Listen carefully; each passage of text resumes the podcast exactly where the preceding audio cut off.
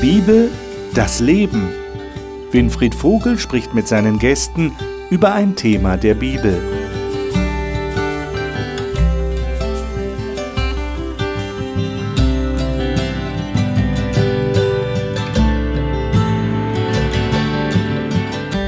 In unserer wöchentlichen Talkrunde zur Bibel studieren wir zurzeit das Buch der Offenbarung. Das ist ja ein ganz besonderes Buch. Es ist das letzte Buch der Bibel. Es ist ein Buch, das zukünftige Ereignisse in Visionen dargestellt hat. Und der Apostel Johannes hat auf der Insel Patmos diese Visionen gesehen und ist aufgefordert worden, sie niederzuschreiben. Und wir haben jetzt schon einige Kapitel hinter uns. Wir können leider nicht jeden einzelnen Vers lesen. Das ist leider so, weil unsere Sendezeit begrenzt ist.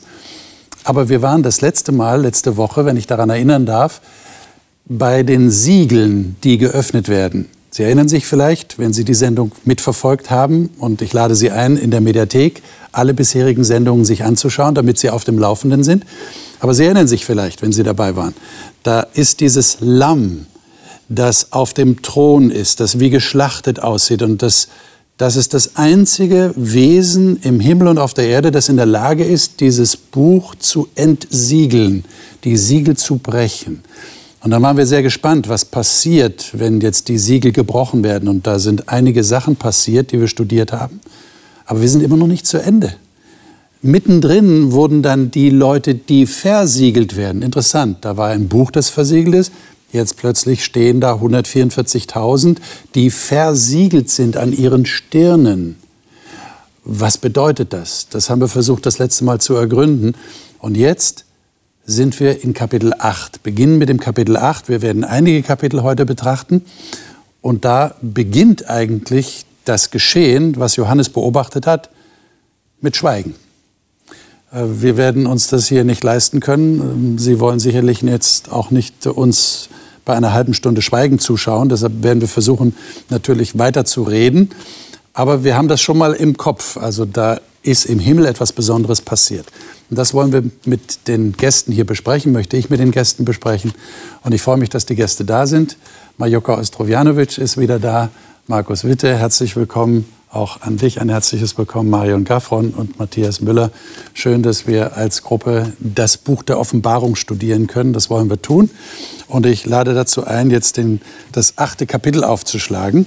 Das achte Kapitel und dort mal die ersten fünf Verse zu lesen. Wer von euch ist dann so nett? Vielleicht Majuka, du hast die Elberfelder Übersetzung. Ja, genau. Lies doch mal diese ersten fünf Verse. Und als es das sieb siebente Siegel öffnete, entstand ein Schweigen im Himmel, etwa eine halbe Stunde.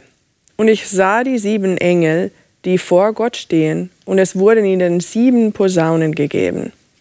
Und ein anderer Engel kam und stellte sich an den Altar, und er hatte ein goldenes Räucherfass, und es wurde ihm viel Räucherwerk gegeben, damit er es für die Gebete aller Heiligen auf den goldenen Altar gebe, der vor dem Thron ist. Und der Rauch des Räucherwerks stieg mit den Gebeten der Heiligen auf aus der Hand des Engels vor Gott. Und der Engel nahm das Räucherfass und füllte es von dem Feuer des Altars und warf es auf die Erde. Und es geschahen Donner und Stimmen und Blitze und ein Erdbeben. Hm. Wir haben ja schon festgestellt im Studium der Offenbarung, dass es diese sogenannten Siebenereien gibt. Wir haben die sieben Gemeinden gehabt, wir haben die sieben Siegel gehabt. Jetzt sind wir beim siebten Siegel und stellen fest, hier beginnt eine neue Siebenerreihe, nämlich sieben Engel, die Posaunen. Ja, oder wie wir es genannt haben, die das Horn blasen. Ja, sieben Hornbläser blasen. Aber zunächst mal ist da diese Stille im Himmel, als das Lamm das siebte Siegel aufmacht. Ähm, habt ihr irgendwie eine Vorstellung davon, warum jetzt Schweigen herrscht? Was könnte der Grund dafür sein, dass man im Himmel jetzt plötzlich nichts sagt? Also auf mich wirkt das ungeheuer andächtig, Aha. gespannt aber auch. Also diese Situation löst so eine, so eine Spannung aus, so ein bisschen so ein Luftanhalten, aber eben auch so eine Andacht. Also es muss was enorm bedeutungsvolles sein, das jetzt hier passiert. Also so wirkt es auf Und es ist ja das letzte Siegel, das geöffnet wird. Mhm. Also muss ich vorstellen, jetzt, jetzt ist praktisch die Rolle ganz offen. Mhm. Und das allein ist wahrscheinlich schon mhm. spannungsgeladene, mhm. spannungsgeladener Moment.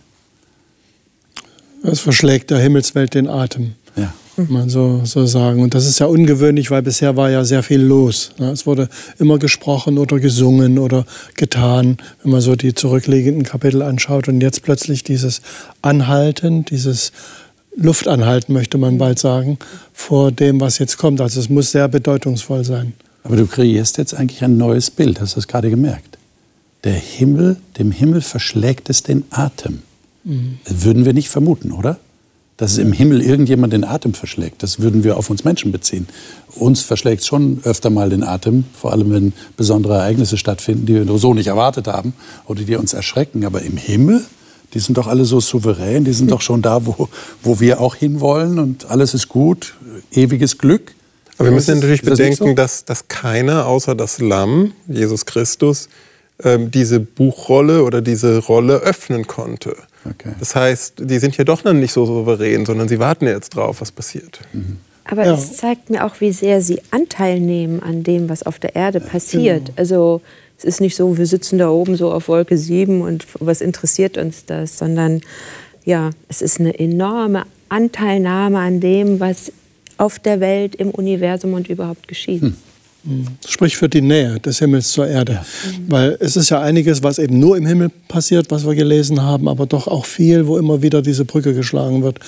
Und dann ist das eben ein Zeichen für, für sehr starke Anteilnahme oder Nähe. So würde ich das verstehen. Äh, was passiert denn hier jetzt? Da äh, wird es also geöffnet und da ist eine halbe Stunde Schweigen. Und man hat ja fast den Eindruck, während dieses Schweigens, während dieser Stille, sieht er etwas. Er sieht diese sieben Engel vor Gott stehen und denen werden jetzt diese sieben Hörner oder Blasinstrumente, sagen wir mal, ja, gegeben. Und dann kommt dieser Engel und tritt an den Altar und hat ein goldenes Räuchergefäß. Und äh, wir haben das ja gerade gelesen. Da wird ihm viel Räucherwerk gegeben. Das Räucherwerk dient dazu, die Gebete der Heiligen zu Gott zu begleiten, sage ich jetzt mal. Und dann wirft er danach das Räuchergefäß. Nein, er schüttet es auf die Erde. Er wirft es nicht, sondern er schüttet es aus. Und da geschehen dann Donner, Stimmen, Blitze und Erdbeben. Äh, wie, wie passt das für euch zusammen? Einerseits Gebete der Heiligen, andererseits Donner, Stimmen, Blitze und Erdbeben. Ja, es ist wieder ein Bild aus dem Heiligtumsdienst, der im, im jüdischen Kontext, glaube ich, sehr ähm, bekannt war. Mhm. Also wenn wir den, den Räucheraltar, der in der ersten Abteilung, dem sogenannten Heiligen, stand, direkt vor dem Vorhang, wenn man sich das jetzt so vorstellt, da wurden ja quasi das Räucherwerk gebracht und das war ja das Symbol für die Gebete, die zu Gott aufsteigen. Also genau dieses Bild hier. Hm. Okay. Ja, tatsächlich, genau, äh, genau diesen Bild auch, was wir hier haben, finden wir auch in der Mishnah ähm, die jüdische Tradition, ähm, wo äh, auch Gottesdienst ähm, Gewohnheiten beschrieben wird aus der Zeit von Johannes. Äh, und es gibt ähm, eine Beschreibung äh, von täglichen Opfer, den Tamid, ähm, wie das Opfer da äh, geschlachtet wird. Es wird gemacht. Äh, dann wird Räucherfass zum Heiligtum, zum Räucheraltar gebracht. Und danach bläsen, blasen die, die sieben Posaunen. Ähm, auch also in ihren Alltag, also täglichen, äh, täglichen Opfer als Zeichen dafür, dass das Opfer jetzt äh, vollbracht ist. Also es ist jetzt gemacht. Okay. Und in dem Sinne haben wir viele Ähnlichkeiten, viele Verknüpfungspunkte mit, den, okay. mit, den, äh, mit der Offenbarung. Ähm, ja, das Opfer schon geschlachtet ist, da kommen wir zu dem gleichen Zeitpunkt wie am Anfang von den sechs äh, Siegeln. Da sind wir auch bei dem bei dem Zeitpunkt, wo Jesus schon gestorben ist, das ultimative Opfer. Ich erinnere unsere, unsere Zuschauer noch mal an die erste Sendung, wo wir einen Überblick versucht haben zu äh, schaffen über die Offenbarung und wo wir gesehen haben, da ist äh, literarisch gesehen eine, eine wunderbare Struktur in der Offenbarung und vor diesen einzelnen Elementen dieser Struktur gibt es sogenannte Einleitungsvisionen, die mit dem Heiligtum zu tun haben. Das heißt, das wäre dann hier so eine Einleitungsvision. Wir sind im Heiligtum, mit dem Räucherwerk ist der Engel beschäftigt und das ist die Vorbereitung für die Posaunen, für das, was dann kommt. Und das Bewusstsein soll scheinbar geschaffen werden, das kommt aus dem Heiligtum, oder?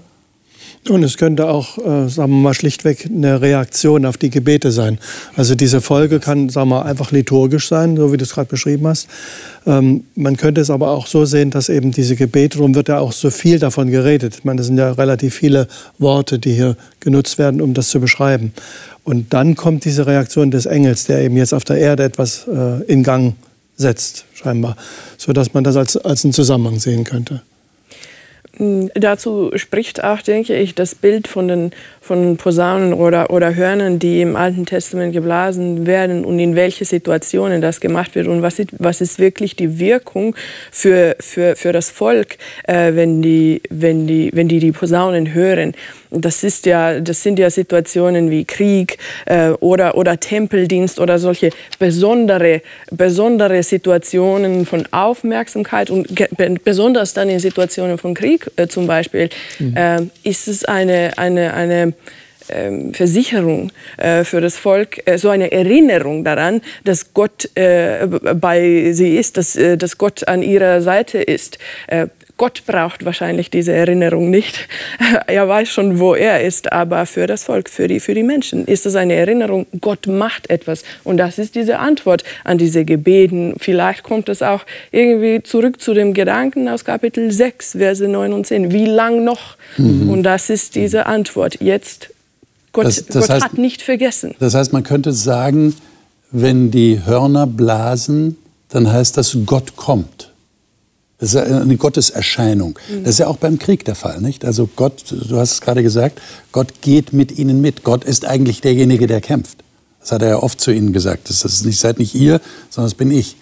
Und beim großen Versöhnungstag, zehn Tage davor, wurde geblasen als Zeichen dafür, jetzt beginnt diese besondere Zeit der Vorbereitung auf die Versöhnung, auf die endgültige Versöhnung einmal im Jahr. Ähm, also das scheint so ein Zeichen dafür zu sein, auch diese Donner, Stimmen, Erdbeben, da erscheint Gott. Das ist wie am Berg Sinai. Okay. Ähm, so, und jetzt haben wir die Gelegenheit, euch zu hören zu den Auslegungen der sieben Posaunen. Das ist eine Gelegenheit, äh, es gibt, äh, müssten wir unsere Zuschauer auch informieren, ich weiß nicht, wie viele Auslegungen es von den Posaunen gibt. Mehr als wir jemals in der Runde hier Mehr sind. als wir hier in der Runde also sitzen. Also eine gute zweistellige Zahl. Eine gute zweistellige Zahl. Also mir sind ungefähr 25 verschiedene bekannt, die ja. ich selber mal auch in der Vorbereitung mir angeschaut habe. Einige deuten in die Zukunft. Ja. Die argumentieren so in den Posaunen, gibt es ähm, Anhaltspunkte, die später dann äh, mit den letzten sieben Plagen zusammenhängen. Da sehen wir gewisse Parallelen in den, in den Schlüsselworten. Deswegen gibt es einige, die sich ähm, dafür aussprechen, das liegt noch in der Zukunft. Ähm, viele Ausleger sehen das eher historisch oder parallel zu den Siegeln. Das wäre auch die Auslegung, der ich mich am ehesten anschließen könnte. Aber es gibt da schon ein breites Feld. Also wenn ich jetzt Zuschauer wäre, würde ich erstmal die Frage stellen, sagt mir doch erstmal, was da drin steht. Genau. Ja. Äh, worum geht es denn eigentlich? Äh, könnt ihr, könnt ihr das mal irgendwie erwähnen? Was steht denn da drin? Wir können jetzt nicht alle Verse lesen, aber ich habe hier den Blick auf den ersten. Es kam Hagel und Feuer mit Blut vermischt und wurde auf die Erde geworfen. Der dritte Teil der Erde verbrannte. Der dritte Teil der Bäume verbrannte. Alles grüne Gras verbrannte. Hm. Okay, was kommt noch? Also sag mal, im Prinzip ist es ja immer so, wenn man es mal grundsätzlich anschaut, ja. es wird einem, also einer dieser Engel bläst mhm. und dann passiert was. Mhm. Wobei nicht gesagt wird, dass der Engel das tut, was da passiert, sondern er ist nur der, der Sound, also ist nur der Ton. Da gibt das Signal. So, das Signal kommt und dann passiert was. Das wäre mal so die Grundstruktur von, von den ganzen Posaunen her. Und ich meine, das, was da dann kommt, wenn man das weiterliest, ja, da wird ein Berg ins Meer geworfen, dann stirbt der dritte Teil der Geschöpfe im Meer. Die Lichtkörper am Himmel Ja, und, und dann kommt dunkel. dieser Stern, der Wermut heißt und äh, der dritte Teil der Sonne und so weiter. Das wirkt so, auf mich wirkt das ein bisschen wie die Plagen, die dann aufgrund dieser Zornschalen in Kapitel 16 kommen. Meint ihr, ist das jetzt ein Aufruf zur Umkehr oder sind diese Posaunenengel bereits die Gerichtsengel, die das Gericht vollstrecken? Was für einen Eindruck habt ihr gewonnen, als ihr das gelesen habt? Also, Mal ganz grundsätzlich gefragt. Grundsätzlich geht ja alles in, in Richtung Ende Kapitel 9. Ja. Also Gott lässt Dinge zu. Also ich sehe das auch so, äh, Matthias, die Posaune gibt das Signal, mhm. aber Gott lässt das zu, damit Menschen ins Nachdenken kommen. Mhm. Während wir später, wenn wir ähnliches Handeln sehen, was dann bei den sogenannten Plagen äh, erkennbar ist, dann scheint es final zu sein. Da scheinen Dinge zum Abschluss zu kommen. Also ich sehe hier ähm, noch nicht ein, ein wirkliches Gericht. Ich sehe vielleicht eine Vorstufe, dass Gott Dinge zulässt, damit Menschen mhm. ähm, über ihr Leben nachdenken. Aber es ist auf jeden Fall so, dass die Engel, die da die Posaunen übergeben bekommen haben, dass die erstmal posaunen. Das heißt, es hat doch irgendwie was mit Gott zu tun. Sicher. Es, es ent, ent, entkleidet ihm nicht, sagen wir mal ja. so. Mhm. Ja, dass jetzt die plötzlich Kontrolle. die Weltgeschichte eine Dynamik entwickelt, ja. die jenseits von der Kontrolle Gottes liegt. Das, denke ich, ist nicht so. Der weiß schon, was passiert und wird ja auch im Alten Testament oft genug gesagt, ich, ich weiß, was da kommt und, und, mir macht keiner was vor und sowas. Also das sehen wir hier auch. Was ich auch sehe, ist, Jedenfalls so ist meine, mein Verständnis von einem Teil dieser Geschehnisse hier, dass hier ähm, anfängt eine, ich nenne es mal jetzt unterirdische Macht, ähm, sich herauszukristallisieren. Da steigt so aus dem Untergrund steigen dann so Dinge auf. Das haben wir bisher so nicht gehabt. Ja, die Heuschrecken kommen da nicht. Ja, Rauch des Brunnens. Rauch, Rauch, Abgrund. was alles verdunkelt und, und so weiter. Ja.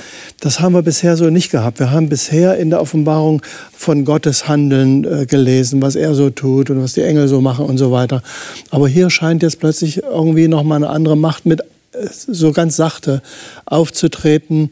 Ähm, wo man vielleicht sagen könnte, ja, im Grunde ist es diese, diese wiedergöttliche Macht, die jetzt hier so eine, so eine schlimmen Dinge vom Stapel lässt und einfach versucht, sich zu etablieren. Ähm, und Gott ist gar nicht der, der, der das jetzt aktiv tut, sondern mehr sagt, okay, dann, dann zeig doch mal, was, was rauskommt, wenn du das machst. Weil das steht ja in direktem Kontrast zu den sogenannten Heiligen, Volk Gottes, die beten.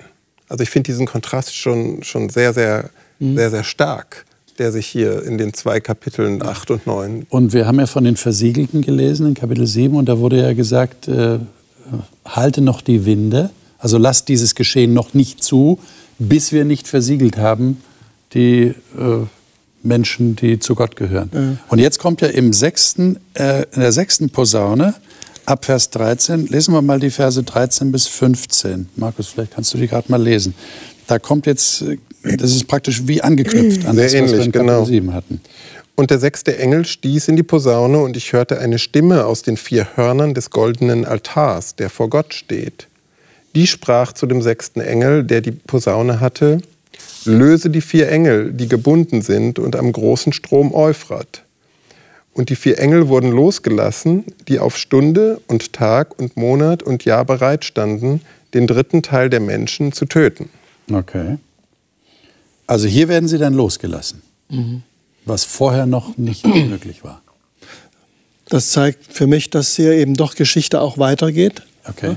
Ich glaube auch, dass sich das im Prinzip deckt, also was die sieben Posaunen hier von sich geben, dass sich das in etwa mit dem deckt, was wir bei den sieben Siegeln haben. Aber es geht eben doch ein Stückchen weiter. Da wurden die Engel gehalten, hier sind sie jetzt losgelassen. Und ich denke auch, dass diese Versiegelung sich eben dann nicht auf die ganze Zeit, sondern dass hier nochmal, also ganze Zeit bezieht, sondern dass es hier um eine spezielle Versiegelung geht, weil ja die Versiegelung, die wir im Neuen Testament sonst haben bei Paulus, Versiegelung des Herzens, hier ist es von den, von den Stirnen die Rede. Also ich denke, dass Gott hier nochmal einen extra Schritt geht in einer späten Phase der Weltgeschichte. Um wirklich diese Menschen zu schützen ja. und zu sagen, die gehören jetzt wirklich zu mir. Ja. So eine letzte Entscheidung, die getroffen werden muss. Ich meine, mich würde noch interessieren, jetzt Ende von Kapitel Kapitel 9, da ist ja mein Eindruck zumindest, weiß nicht, wie es euch geht, dass es auch immer noch um Entscheidung geht. Ähm, da heißt es ja hier, ähm, ich lese jetzt mal hier die, äh, den, äh, Vers 20 zum Beispiel.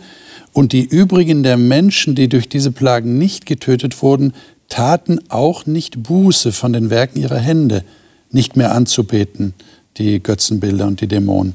Und Vers 21 wird es nochmal betont, sie taten nicht Buße von ihren Mordtaten, noch von ihren Zaubereien und so weiter.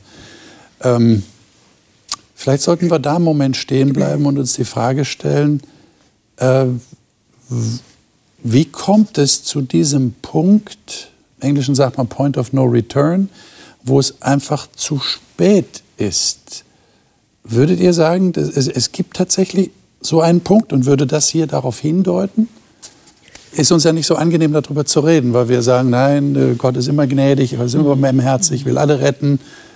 Aber gibt es da einen Punkt? Also ich höre zumindest aus diesen beiden Texten so, eine, so, so ein Hoffen, so ein Ringen darum, dass die Menschen doch umkehren mögen. Warum sie es nicht tun, weiß ich nicht, steht jetzt hier nicht, aber allein, dass das hier in all diesem sonstigen, ja düsteren Wirrwarr, was wir hier in diesen Posaunen haben, ist für mich das trotz allem so ein kleiner Lichtblick. Hey, da macht sich jemand Gedanken um die Menschen und wünscht sich eigentlich, dass sie sich ändern, dass sie zu Gott umkehren. Also das, dieser Gedanke steht wohl doch hinter all diesen Schreckensszenarien. Mensch, kehr doch um zu Gott. Ja, ich denke auch hier sieht man genau den Unterschied äh, zwischen diese, ähm, diese Posaunen und dann die Plagen, die, die später kommen werden, dass hier noch die Möglichkeit wäre, sich umzukehren. Also es ist offen die Möglichkeit. Sie tun das aber nicht. Und da sieht man, ähm, ja, einen Stand, wo sie sind, wo die Menschen sind, wie sie sind. Ähm, ähm, Obwohl es einem in der Seele wehtut. Ne? Es ja, ist ja, genau. Ach, mhm. Als jemand, der sich wünscht, äh, dass Menschen äh, zum Glauben an Gott finden, so wie ich mhm. so einen Glauben habe und sage, Mensch, das ist doch gut und es tut, und tut einem selber gut, es sollte auch um, um uns herum den Menschen gut tun. Und man fragt sich manchmal, was muss denn noch passieren, äh, dass, dass ihr das auch seht oder wahrnehmt. Ja?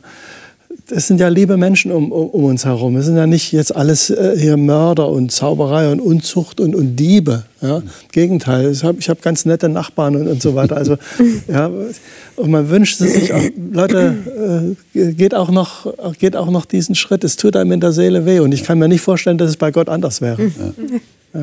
Und deshalb sind die, die Sachen hier vielleicht so krass, weil die sind die letzte Warnung, irgendwie die letzte Möglichkeit für diese Person, für diese Menschen zu sagen, wach doch auf, mach eine Entscheidung. Aber wir sehen trotzdem, dass Menschen rein psychologisch gesprochen je öfter ich etwas tue und bestätige, fühle ich mich auch in meiner Entscheidung gewohnt und bestätigt. Genau. Je häufiger ich das getan habe, desto schwieriger ist es einfach nochmal ein anderes Denken, einen anderen Impuls zuzulassen. Und, und, dieses Drama sehe ich hier, dass Gott da einfach steht und, und sich doch wünscht. Und er lässt sogar Schwierigkeiten zu, damit die Leute, also was, was er ja eigentlich wesensfremd ist, Gott will das gar nicht. Mhm. Aber er lässt das alles zu, damit irgendwie noch eine Umkehr möglich ist. Ich glaube, das ist ganz wichtig, dass wir so ein bisschen die, die, die, Zielsetzung auch ins Auge nehmen, wenn wir diese Kapitel lesen, die eigentlich Gott damit verfolgt. Ja, dass er das auch beschreiben lässt. Und man muss ja selbstkritisch sagen, wir sind ja auch nicht so leicht aus der Spur zu bringen. Also es ist ja, ja. ist ja auch ein, sagen wir mal, eine eingebaute Funktion, dass man nicht bei jedes Mal, wenn jemand eine andere Meinung hat, sofort umschwenkt und sagt, ja, du hast auch recht. Ja. Ist, wir haben schon ein gewisses Beharrungsvermögen, ja. aber es kann eben auch nachteilig sein. Ja, klar. Aber ich erlebe so in der Welt, so im Leben, dass Menschen dazu neigen, gerade wenn schlimme Sachen kommen, hm. es also überhaupt gar nicht also wenn mit Gott in Verbindung bringen, dann Gott als der Böse, Negativ. der das nicht vermeidet. Mhm. Ja, also ja, ähm, äh, ich, ja. ja, sag ruhig. Ich, ich sag mal, ich, ich, beobachte auch noch was anderes. Wenn jetzt so schlimme Sachen passiert sind, sagen wir mal ein Terroranschlag oder sowas, na, was sich keiner wünscht, dann trifft man sich trotzdem in der Kirche. Dann gibt es äh, einen ökumenischen Gottesdienst, irgend sowas, na, wo Leute dann eingeladen werden, kommen sie doch zusammen und die Leute gehen auch hin. Also plötzlich ist dann Kirche ein Ort, äh, wo man doch irgendwo ein Stückchen Betroffenheit, Trauer oder irgendwo sowas leben möchte. Mhm. Ja, ähm, das, also ich würde jetzt noch, einfach noch nicht sagen, nee, die Leute wollen da gar nichts mehr von wissen. Da ist immer noch so ein, so ein kleiner Faden, der immer noch so die Verbindung hält. Ja. Ich möchte nur in diesem, diesem ganzen Düsteren, was diese Posaunen ja mit sich bringen, so immer wieder auch so an das Lamm erinnern, das vor dem Thron steht. Ja? Und diese Macht des Lammes, die so ganz anders ist als das, was wir hier lesen, so mit, mit, äh, ja, mit, mit Waffen oder mit, mit irgendwie so Streites, Heeresmacht. So kämpft ja das Lamm nicht. Es hat ja einen anderen Kampf gekämpft und ähm, aber das ist ja das, das Präludium hier sozusagen, dieser tägliche Versöhnungsdienst, der uns gerade ja. ja. das als Vorzeichen zeigen will. Ja, dass wir das, das, jetzt nicht vergessen bei dem ganzen Drama. Genau, das ist ja? das, was ich eigentlich meine, dass wir da immer wieder dran denken, wer ist eigentlich das Lamm und worum geht es eigentlich? Ja, ich glaube auch, das ist ganz wichtig. Dass das ich gerade, wenn ich das Leid sehe und mhm. bin vielleicht geneigt, dann Gott anzuklagen, wo bist du denn Gott und warum lässt du das denn zu, dann immer wieder an das Lamm zu denken und sagen, hm, Gott ist eigentlich ganz anders. Jetzt passiert dasselbe hier in der Offenbarung, was wir schon mal hatten. Erinnert euch sicherlich. Ja? Wir hatten die sieben Siegel und da werden nur die sechs geöffnet und dann kommt ein, ein Einschub. Und genau dasselbe passiert hier auch. Wir erfahren noch nichts vom, von der siebten Posaune. Die kommt erst am Ende von Kapitel 11. Aber wir haben Kapitel 10. Und lesen wir mal die ersten zwei Verse und dann die Verse 8 bis 11. Äh, Matthias, darf ich dich bitten, mal diese Verse zu lesen? Offenbarung 10, 1 und 2 und 8 bis 11. Und ich sah einen anderen starken Engel vom Himmel herabkommen, mit einer Wolke bekleidet und der Regenbogen auf seinem Haupt und sein Antlitz wie die Sonne und seine Füße wie Feuersäulen. Und er hatte in seiner Hand ein Büchlein, das war aufgetan, und er setzte seinen rechten Fuß auf das Meer und den linken auf die Erde. Und dann von Vers 8 weiter. Und die Stimme, die ich vom Himmel gehört hatte, redete abermals mit mir und sprach, geh hin, nimm das offene Büchlein aus der Hand des Engels, der auf dem Meer und auf der Erde steht. Und ich ging hin zu dem Engel und sprach zu ihm, gib mir das Büchlein. Und er sprach zu mir, nimm und verschling's. Und es wird dir bitter im Magen sein, aber in deinem Mund wird süß sein wie Honig. Und ich nahm das Büchlein aus der Hand des Engels und verschlang's und es war süß in meinem Mund wie Honig und als ich es gegessen hatte, war es mir bitter im Magen. Und mir wurde gesagt, du musst abermals Weissagen von Völkern und Nationen und Sprachen und vielen Königen. Nun sagen wir ja, ein Bild ist mehr wert als tausend Worte. Ja, wir sind alle sehr auf Bilder geeicht, heute sowieso durch die Medien. Und jetzt haben wir hier ein Bild und stellen uns aber unwillkürlich die Frage, und das ist eine ganz wichtige Frage, was bedeutet das eigentlich? Ein Büchlein, ich meine, das ist jetzt die, der deutsche Name dafür. Wir haben ja gesagt, damals gab es Buchrollen. Also gehen wir mal davon aus, es ist eine kleine Buchrolle. Aber jetzt soll der Johannes die essen. Symbolsprache der Offenbarung, haben wir schon festgestellt. Was verbirgt sich dahinter? Was, klären wir erstmal, was das Essen bedeutet. Verinnerlichen würde ich jetzt mal Verinnerlichen? setzen. Okay, hat was mit Verdauen in, in, zu tun? In, ja? in mich aufnehmen. In mich aufnehmen. Hm, vielleicht nicht nur lesen, sondern auch tun. Okay. Weil es Teil von mir wird. Okay, okay. Gut. Ich denke, da sind wir uns wahrscheinlich einig. Das äh, ist eigentlich eine recht logische Schlussfolgerung. Was ist denn das jetzt für ein Buch? Habt ihr eine Idee? Naja, es ist, hat jemals keine Siegel. Jemals werden sie nicht erwähnt, dass da noch Siegel zu brechen wären. Genau sondern es scheint also ein offenes. Es war aufgetan, heißt es in Vers 2, ne? Zu sein. Genau. Ja. Hier auch im Vers 8g, nimm das offene Büchlein aus der Hand des Engels. Ja. Also wenn man die Annahme nimmt, dass die Bibel sich sozusagen ein Stück weit selbst erklärt, dass wir Hinweise in anderen Teilen der Bibel finden, weil Gott sein Wort inspiriert hat, dann kommt mir sofort ähm, etwas aus dem Alten Testament in den Sinn, im Buch Daniel. Mhm. Weil dem, dem, dem Daniel wird da im letzten Kapitel von Daniel gesagt, dass dieses Buch sozusagen für die letzte Zeit ähm, verschlossen ist und dann werden aber viele darin forschen und so weiter. Und hier ist das Buch offen und die sprachlichen Parallelen sind auch sehr stark. Das heißt, es gibt viele Hinweise rein aus dem Text, dass man das in Korrespondenz setzen könnte. Also das Buch Daniel hat viel mit der Offenbarung zu tun. Das haben wir ja schon in den letzten Sendungen festgestellt, immer wieder. Es gibt starke Bezüge, sodass also das Buch Daniel ein, ein, ein guter Kandidat wäre. Mhm. Ich meine, man könnte auch noch an das andere denken, das wir bei den Siegeln hatten, ne? dieses, ja. dieses Buch. Aber dann würde ich mal sagen, hätte er mit Sicherheit irgendwo einen sprachlichen Bezug drauf. Ja? Das, was du vorhin gesehen hast oder irgendwo ja, so. Oder bei den Siegeln, pass auf, dass du dir nicht die Zähne ausbeißt. Weder Gott noch Johannes wollen uns durcheinander bringen. Ja, ja.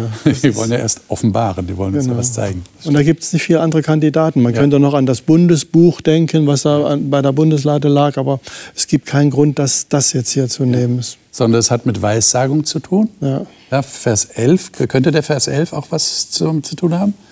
Äh, kommt direkt danach, nicht? Ist es, heißt es hier. Ja. Es wird bitter im Magen sein und dann, du musst abermals Weissagen. Also, also für mich klingt das so ein bisschen so, als wenn ähm, also das, was er in diesem Buch entdeckt, das schmeckt ihm gut. Also die Botschaft gefällt ihm. Aber dieser Auftrag, das den Herrschern und den Völkern und Nationen irgendwie weiterzugeben, das liegt ihm doch arg im Magen, weil er wahrscheinlich ahnt, dass denen das nicht so lecker schmecken wird. Also das ist so eine Assoziation, die ich dazu habe.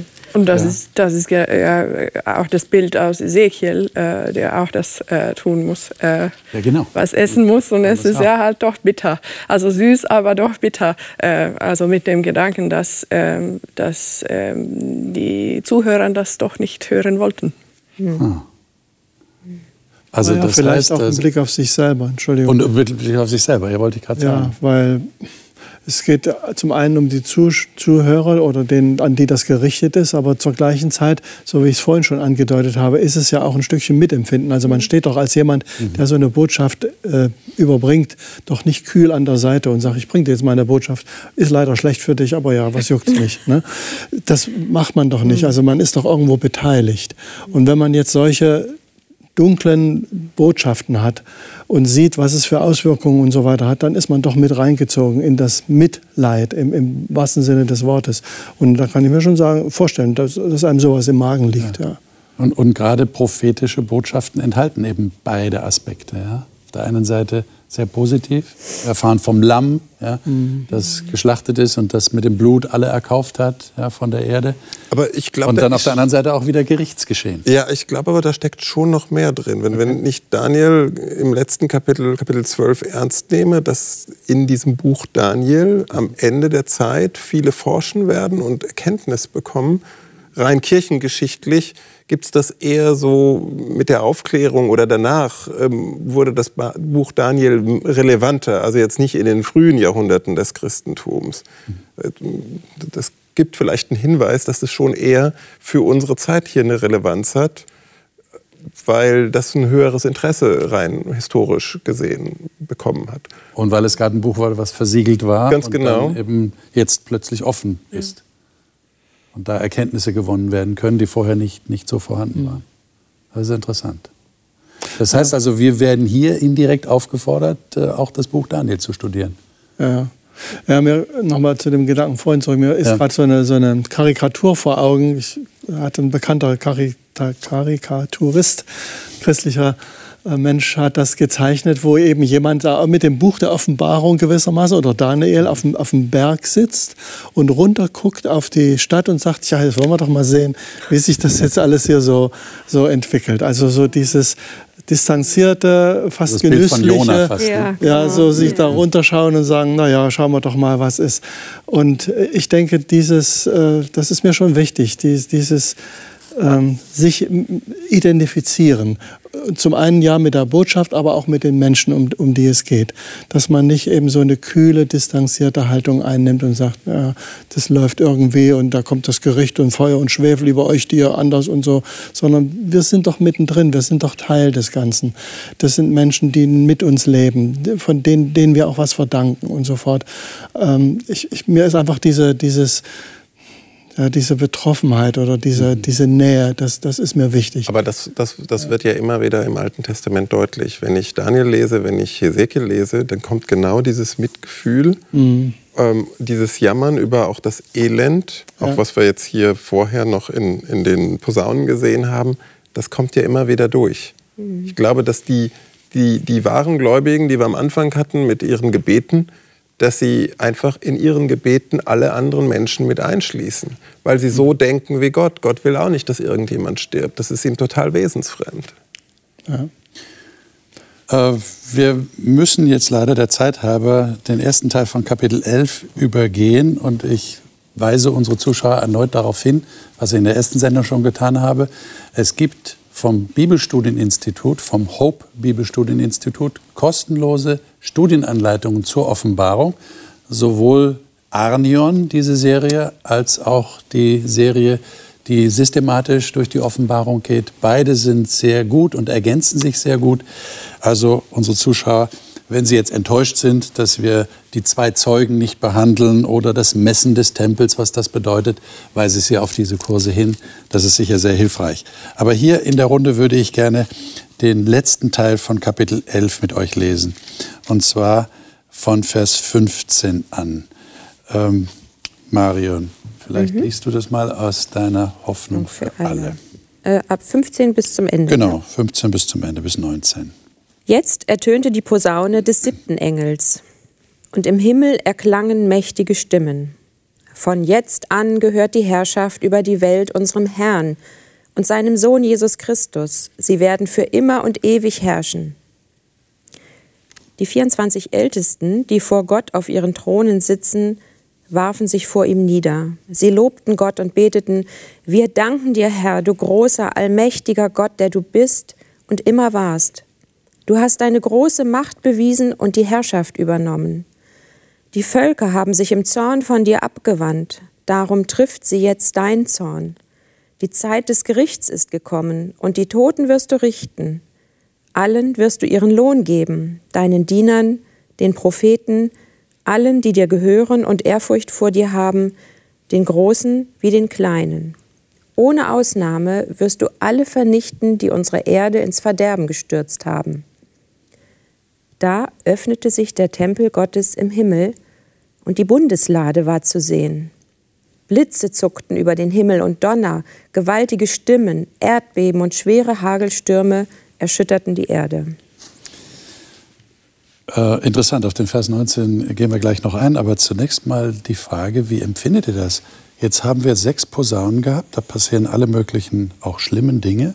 Wir haben von Tod geredet, dritter Teil und so weiter.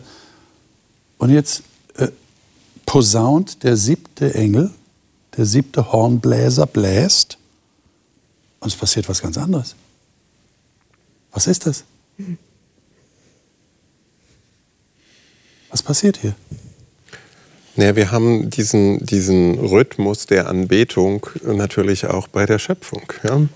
Also es passiert etwas eher Alltägliches. Das, ich sage jetzt mal, das, das, das Drama in dieser Welt ist alltäglich für uns. Und hier ist jetzt Anbetung hm. in, in der Zahl sieben. Das finde ich schon sehr interessant. Hm. Ja, du verknüpfst das mit dem siebten Tag. Zum Beispiel. Dem Ruhetag ja, Gottes. Genau. Interessant. Ja. Okay, aber es kommt auf jeden Fall ein Lobpreis. Wir sind wieder im Thronsaal übrigens. Nicht? Ja, jetzt sind wir im Thronsaal. Jetzt, jetzt ja. ist es das siebte, der, der, das, das letzte irgendwie Ereignis. Das, das ist jetzt ja, vollbracht. Und irgendwie, ich, ich, ich bleibe mit dem, mit dem äh, Namen von Gott in Vers äh, 17.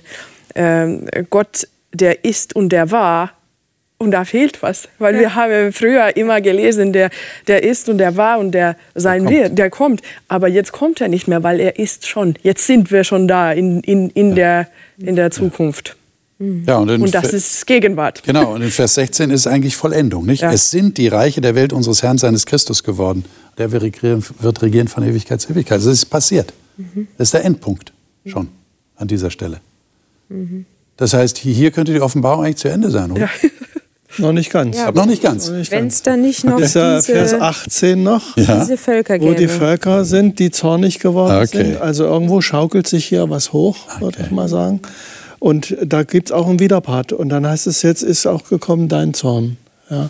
Vorher, wir hatten das ja in, in äh, Kapitel 6, wo, wo es heißt, dass die Leute sagen, der Zorn des Lammes, also das ist aus der Perspektive der Betroffenen, ah, noch nicht so sehr von, von Gott her gesprochen, aber jetzt schon. Ja, jetzt ist also so ein Punkt erreicht, wo hier Zorn gegen Zorn steht. Mhm. Die einen regen sich auf und wahrscheinlich in der Auflehnung gegen Gott sagen, das, das wollen wir nicht mehr, was auch immer jetzt da die Entwicklung gekommen ist. Und umgekehrt aber auch, dass es heißt, ja, jetzt ist der Punkt da, auch Zeit, die Toten zu richten, Lohn zu geben. Also das klingt ja alles nach Ende, Endabrechnung, wenn man mal so ja, ja. ganz salopp sagen will. Ja. Und jetzt kommt praktisch wieder so eine Einleitungsvision vom Heiligtum, Vers 19. Was macht ihr damit? Also ich finde dieses, diesen Rahmen faszinierend, weil wir haben ja gesagt in, am Anfang in, in Kapitel 8, ähm, das ist die Rahmenhandlung, das ist so der tägliche Dienst im, im israelisch-jüdischen ähm, ähm, Tempeldienst. Und jetzt sehen wir plötzlich die Bundeslade. Die Bundeslade haben wir nur symbolisch einmal im Jahr beim großen Versöhnungstag, beim Yom Kippur gesehen. Also der hohe Priester geht hinein und sieht quasi die Gegenwart Gottes. Das heißt, ich verstehe hier schon, dass das ein, ein Hinweis sein kann, dass es jetzt nicht der tägliche Dienst ist, sondern der große Versöhnungsdienst, der jetzt anfängt oder der jetzt sichtbar wird. Die Lade des Bundes. Können wir mal kurz sagen, was das, was das heißt? Ja, das war, sagen wir mal ganz schlicht gesagt, eine Holzkiste damals, ja. äh, die getragen werden konnte und äh, die mehrere Dinge symbolisiert. Sie war ja hohl. Das heißt also, es wurde zum Beispiel das, äh, die zehn Gebote, die Steintafeln waren da die drin. Gott auf dem Sinai gegeben hatte. Gegeben mhm. hatte ja. Und es war, es heißt auch äh, Gnadenthron. Also das ist nochmal so eine andere Seite davon, nämlich das ist da, wo Gott eben seinen Sitz hat, wenn man so will, jedenfalls in der alttestamentlichen Vorstellung. Ja interessant in der Kombination Gnadenthron über dem Gesetz. Genau. Ja. Und, und äh, natürlich die Verborgenheit. Also ja. gut, wenn sie sie getragen haben, war sie zu sehen, aber sonst war sie eben nicht zu sehen. Ähm, auch am äh, großen Versöhnungstag nicht, nur für den hohen Priester. Nur für den hohen Priester. Also sie war, war halt verborgen. Und man muss allerdings auch dazu sagen, das war jetzt auch kein so neues Instrument, sondern, sondern da, wo die Israeliten herkamen, in Ägypten gab es die Dinge auch schon. Äh, als ich in Ägypten war, habe ich das gesehen, in, in, in Tempel. Da gibt es auch ein Allerheiligstes und da ist auch eine Bundeslade, die da auch getragen werden kann. Nur nicht in Form einer Kiste, sondern in Form eines Schiffes zum Beispiel. Nur da wohnte halt Gott nicht. Ne? Ja, das, das Irgendwelche äh, anderen Götter. Ja, ja, genau. Aber sagen wir mal, die, die, das Prinzip, das Prinzip äh, ist, ist äh, bekannt. Das ist jetzt nicht so fremd oder einmalig für, für das israelitische Volk. Liebe Zuschauer, haben Sie registriert, wo wir uns hier bewegen? Wir bewegen uns eigentlich vom Thronsaal äh, wieder zum Thronsaal.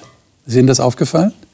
Wir haben in Kapitel 8 angefangen heute mit diesem Räucherwerk vom Altar am Thron Gottes.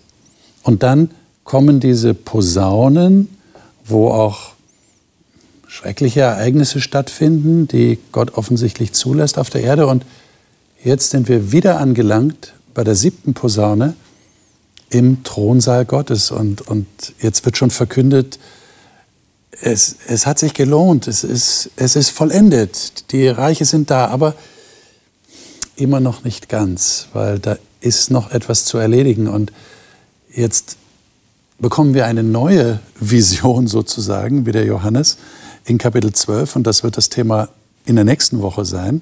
Lade ich Sie jetzt schon ein, dabei zu sein. Da geht es um eine Frau. Eine Frau ist im Fokus. Sie ist bedroht. Und sie wird aber beschützt auf eine ganz besondere Art und Weise. Und worum es sich da handelt bei dieser Frau und welche Mächte sie bedrohen, das werden wir in den nächsten Kapiteln sehen, aber nächstes Mal ist Kapitel 12 dran. Und wir haben eben das als Einleitung, die Lade des Bundes ist sichtbar geworden. Was das im Einzelnen bedeutet, werden wir versuchen, das nächste Mal herauszufinden. Bis dahin, wie immer, Ihnen alles Gute. Danke, dass Sie dabei waren. Und wir freuen uns, wenn Sie das nächste Mal wieder dabei sind.